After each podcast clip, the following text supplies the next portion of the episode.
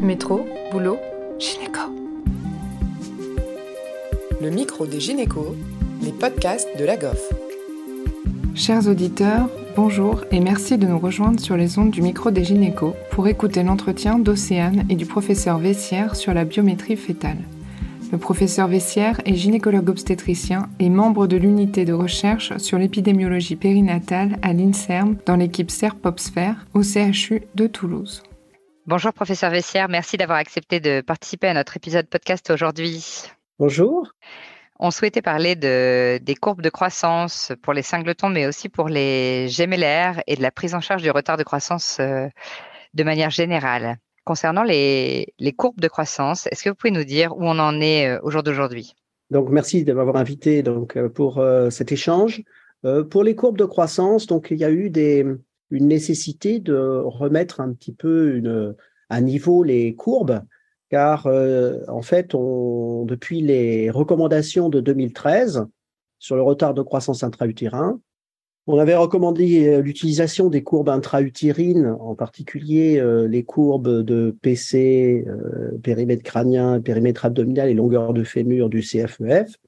Et puis également, euh, on n'avait pas euh, donné d'éléments pour l'utilisation euh, des courbes d'estimation de poids fœtal parce qu'à l'époque, il n'y en avait pas qui avaient été facilement comparées. On utilisait soit les, des courbes anciennes, soit par exemple les courbes d'estimation de poids fœtal de Salomon de 2007.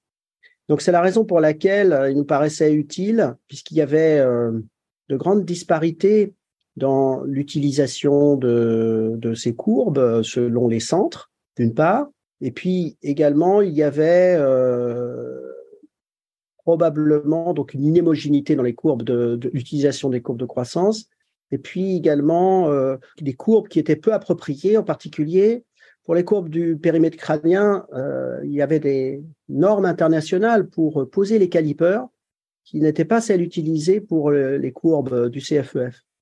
Et aussi, il y avait les courbes du périmètre crânien qui étaient euh, très sous-décalées par rapport aux autres courbes. Et donc, comme il y avait tous ces éléments-là avec la publication d'un certain nombre de courbes de croissance depuis les recommandations euh, sur le RCU en 2013, et en particulier avec l'apparition de courbes dites prescriptives, eh bien, on a considéré qu'il était important à la fois pour homogénéiser les pratiques et puis pour utiliser des références de, de courbes qui étaient un peu meilleures, faire des recommandations, et puis partant du postulat que notre taux de dépistage du PAG euh, et RCU était, euh, avec l'enquête nationale périnatale, assez bas, entre 20 et 25% Qu'est-ce qui est retenu comme consigne pour les mesures du BIP ou du PC alors? Alors, pour le- les mesures, euh, c'est important effectivement de, de bien avoir euh, les différents euh, éléments euh, d'organes qui se trouvent dans votre PC et également dans votre euh, abdomen pour bien faire vos mesures au bon endroit avec des calipers qui doivent être euh, bien euh, être euh, mis euh, table externe, table externe. Externe, externe. Voilà, et ça, c'est des éléments qui sont importants. Et pour la mesure de fémur, euh, faire en sorte d'avoir un fémur qui soit bien droit, bien rectiligne. Euh, et euh, il y a pour ça bah, un certain nombre de, de, coupes, de références qui sont publiées pour bien savoir quelles sont les coupes à utiliser pour placer vos calipers, quel que soit le paramètre utilisé. D'accord, merci. Et donc concernant le choix de la courbe, finalement, Alors, pour le choix de la courbe, donc on a fait euh, une, une revue de la littérature qui était assez exhaustive au sein du Collège national de gynéco-obstétrique. Euh, il faut savoir que cette, euh, cette recommandation a, a commencé il y a un certain temps pour ces courbes de croissance. Ça a commencé euh, en 2018 qu'on a commencé à, à- à mettre en place ce groupe de travail. Il se trouve que euh, il y avait des courbes prescriptives, donc à partir d'un- d'une population à bas risque, euh, qui ont été publiées, au même titre que les courbes OMS. hein. deux courbes prescriptives avaient été publiées. Ces courbes prescriptives euh, ou courbes standards, c'est des courbes, en fait, il faut bien comprendre, l'objet de ces courbes, c'est euh, de pouvoir, a priori, avoir le même courbe pour tous les pays, en considérant que à partir du moment où on a une population à bas risque, sans pathologie, on doit avoir, tous les fœtus devraient se retrouver sur la même courbe. et donc, ça part de ce postulat-là pour ces courbes prescriptives, et donc elles ont été construites avec les standards internationaux. Et il y a actuellement trois courbes prescriptives qui sont les courbes de l'OMS, les courbes intergrosses et les courbes du NICHD.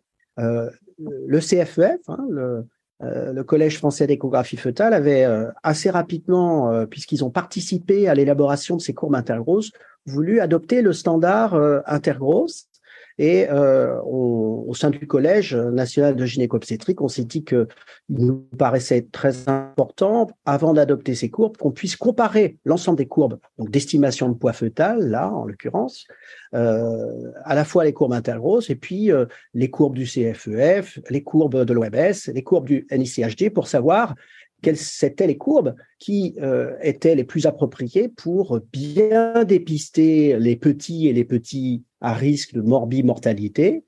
Et on a utilisé pour cela, euh, dans ce travail qui a duré trois ans euh, et demi, on a pu utiliser la cohorte épipage et la cohorte ELF pour pouvoir comparer l'ensemble de ces courbes pour voir lesquelles étaient, avaient le meilleur taux de dépistage des petits et des petits à risque.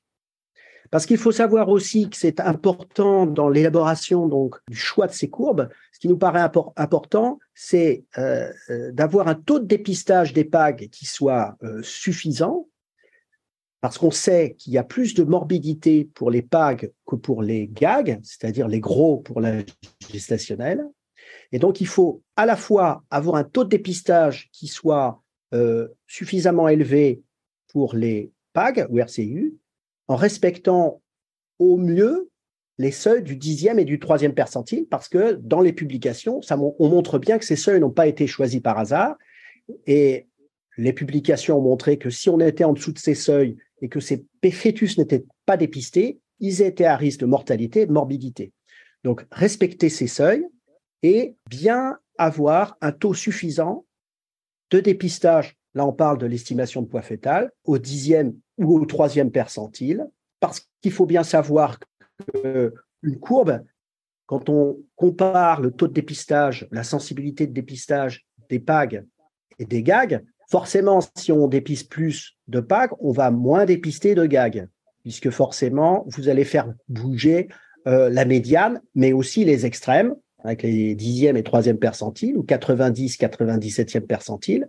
Et donc, mon propos est de bien signifier qu'il y a un intérêt à ne pas sous-dépister les PAG, car ils sont à risque, plus à risque de morbidité que les GAG, et utiliser une courbe qui euh, soit validée dans la population française. Et c'est un petit peu l'objet des, recommandations qu'on a publiées et qui finalement ont abouti au fait que pour l'estimation de poids fœtal, les courbes OMS et les courbes du CFEF e de 2014 étaient les plus appropriées pour le dépistage du PAG, mais que, in fine, comme l'ensemble des paramètres PC, PA et fémur de l'OMS étaient également supérieurs en moyenne aux autres paramètres, il nous semblait utile, comme ils étaient faits sur la même population, de recommander, c'est ce qui a été fait, l'ensemble euh, des courbes de l'OMS euh, pour les paramètres élémentaires, PC, PA, fémur, mais aussi pour l'estimation de poids fœtal. Alors en parallèle, effectivement, le Collège français d'échographie fétale est resté effectivement sur euh, ses préconisations par rapport aux courbes intergrosses, ce qui pose un problème qu'on va pouvoir discuter après, de l'homogénéité euh, qui est assez importante pour pas prendre les patients qui soient en difficulté, car nous, on a clairement montré que les courbes, en particulier d'estimation de poids fœtal d'intergrosse, étaient sous-décalées par rapport aux courbes de l'OMS. Donc, on pourrait surdiagnostiquer, alors c'est ça? Il y a un risque de sous-diagnostic des PAG avec les courbes intergrosses. D'accord. Et du coup, il n'y a pas de recommandation d'utiliser des courbes euh, qu'on appelait parfois personnalisées avec les, paramètres maternels, la taille, la parité ou des choses comme ça, que ce soit en échographie de dépistage ou en échographie diagnostique? Alors, euh, c'est une, euh, effectivement, c'est une très bonne question puisque dans les recommandations du RCU de 2013, on avait dit en, cas de, diagnostic, utiliser euh, les courbes individualisées ou customisées, donc qui utilisent les paramètres de la mère, la taille, le poids en début de grossesse, le sexe, la parité, pour essayer d'ajuster au mieux, personnaliser au mieux la courbe de croissance. En d'autres termes, plus particulièrement éviter de, de dire à une patiente qui mesure 1m50 avec un fœtus fille que son fœtus est petit et euh, donc euh, avec la iatrogenèse qui peut être euh, associée au fait d'étiqueter une patiente avec un petit bébé. Qui a été d'ailleurs montré en littérature que si on étiquette une patiente ayant un petit bébé ou ayant un gros bébé, il y aura plus d'interventions et d'interventions non justifiées. Donc, suite à ces recommandations de 2013, on avait recommandé ça. Et on a à nouveau, dans nos recommandations du, du Collège national de gynéco-obstétrique, on a à nouveau refait un point avec Anego sur les courbes euh, individualisées.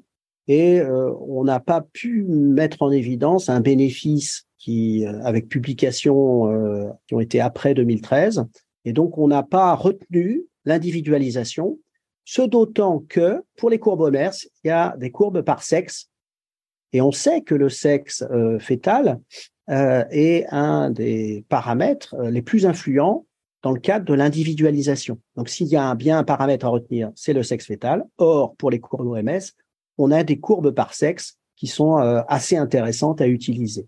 Et concernant les grossesses gémellaires, est-ce qu'on peut se permettre euh, d'utiliser du coup les mêmes courbes de manière sécure?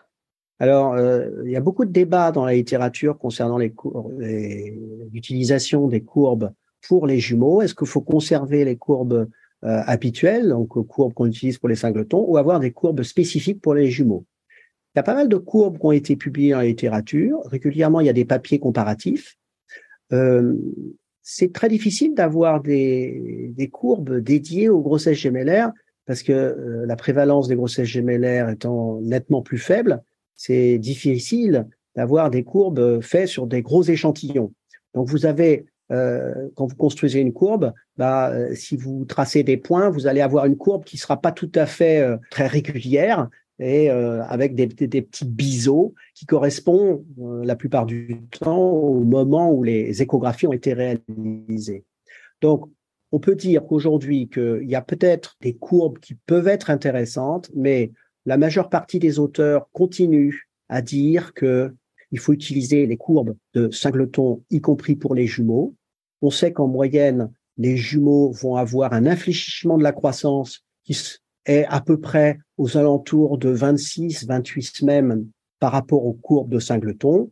Mais on considère que euh, ce qui compte, c'est pas forcément un point unique, mais la cinétique de croissance, qu'on pourra repérer un décalage ou un, infléchissement de croissance euh, aussi sur des courbes de singleton. Et puis comme on sait qu'il y a une morbidité liée au, PAG et que les PAG sont plus fréquents chez les grossesses gémellaires, bah, utilisant des courbes de singleton, on passera moins facilement à côté euh, de, petits poids puisque l'alerte sera euh, sautera aux yeux. Tout à fait. Concernant la prise en charge, euh, d'ailleurs, de, diagnostic ou en termes de surveillance des retards de croissance, une fois qu'on les suspecte en échographie grâce aux courbes de l'OMS, est-ce qu'il y a des choses qui ont changé aussi depuis la recommandation de 2013 alors, il y a eu des recommandations qui sont apparues, des recommandations australiennes, des recommandations américaines, des recommandations de l'ISWOG en 2019. Je pense que les recommandations de 2013 du CNGOF sont pas astoubines. Euh, disons que ce qu'on peut dire, c'est que une courbe isolément euh, ne permet pas un management euh, adapté des patientes. La courbe est juste un outil et que globalement, pour avoir une prise en charge de la patiente, il faut voir le, le contexte global, les antécédents cliniques, la taille de la patiente, est-ce qu'elle a des facteurs de risque, est-ce qu'elle avait des, euh, au cours de sa grossesse des événements qui ont pu interférer sur la croissance? Et puis, une fois qu'on a repéré par la courbe éventuellement un bébé qui infléchit sa croissance ou qui est un peu euh, bas sur les courbes, euh, il y a l'utilisation euh, du Doppler qui est tout à fait important pour savoir à quel moment il faut soit hospitaliser les patientes, soit faire naître l'enfant par une décision d'extraction en fonction donc de la courbe, mais surtout d'une prise en charge globale antécédent, Doppler et rythme cardiaque fœtal. Pas tellement de changements, si ce n'est un rappel qu'une prise en charge se fait par, de façon globale et en particulier avec l'utilisation du Doppler, soit le Doppler ombilical, mais aussi le Doppler cérébral pour voir s'il y a une redistribution cérébrale. Doppler cérébral même en cas de Doppler ombilical normal, c'est ça hein? Alors, il y a deux cas de figure. C'est un peu le débat souvent. Ah non, mais bien sûr, c'est tout à fait juste. Quand on a un bébé qui est en dessous des courbes ou qui est bas sur les courbes, il faut utiliser les deux outils, même si le Doppler ombilical est normal. Bien entendu, si vous avez euh, une patiente qui a une croissance normale, aujourd'hui, il n'a pas été montré qu'il y avait une utilité à utiliser en routine le Doppler ombilical. Et si vous le faites, il n'y a pas d'utilité à faire un Doppler cérébral parce que vous n'avez pas d'infléchissement de croissance et vous n'avez pas un bébé qui est en bas des courbes. Parce que vous pouvez à ce moment-là, forcément, si vous faites plein d'examens, qui ne sont pas euh, euh, ciblés, eh bien, vous allez avoir des faux positifs. Par exemple, une patiente, euh, c'est toujours dans ces, souvent dans ces cas-là qu'on se pose beaucoup la question des, des, des Dopplers chez, chez un fœtus estimé eutrophe. Si on a une patiente diabétique de type 2 très déséquilibrée et qui fait une prééclampsie et qu'on a un bébé au 60e percentile, on se demande si le, le mix entre la, la, macrosomie et donc dans ce contexte, c'est pas validé, c'est ça hein Alors, non, je dirais que là, il faut probablement le faire. C'est-à-dire, on est sur une population à risque. Donc, je pense que sur une population à risque, il est intéressant de pouvoir utiliser le, Doppler, je ne vais pas dire en routine, mais sur cette, euh, ce sur-risque lié à la population.